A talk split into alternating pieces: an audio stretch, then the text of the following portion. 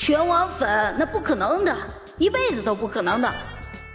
这段时间以来，看他的各种操作，明显就是打算用解约事件进行洗白，重塑人设，而且明显很多人已经中招了。出身性格早就定了，改不了，还是希望他顺利解约，然后退出娱乐圈，各自安好。我瞧才刚进门，什么都还没做，弹幕里一群戏精就给自己加戏了。哎呀，看直播别吵了！我乔长得真好看。不了解一个人最好不要妄下断言，否则打脸疼的是自己。盛乔并不知道直播弹幕已经吵成了一团，眼前这个冲着他微笑的女生他认识，叫做乐笑，演过几部偶像剧，以单纯甜美小公主的形象示人，号称是国民初恋脸。但是国民认不认，那又是两码事了。毕竟他咖位啊，还不如自己。盛乔就回以微笑。初次见面，你好。换了拖鞋，行李放到了角落。乐笑已经给他倒了一杯水，体贴的问他：“哎呀，冻坏了，快喝点热水。还好这里有暖气。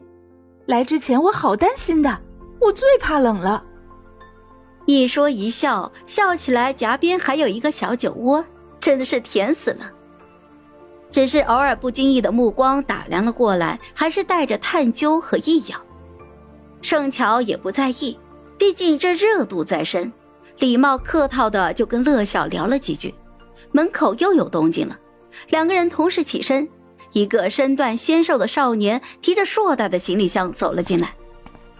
童星出道的陆亦涵年龄不过十五，算是老戏骨了。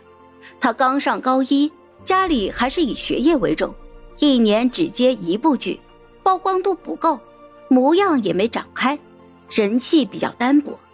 不过他的路人缘不错，大家都很喜欢他。啊，居然有弟弟！盛乔，千万别把魔爪伸向弟弟啊！才十五岁的小可怜，求放过。儿子又带着寒假作业来参加节目，不知道这次有没有人给他辅导数学。老母亲操碎一颗心，感觉节目组请盛乔就是为了解约热度，完全不考虑其他嘉宾的感受。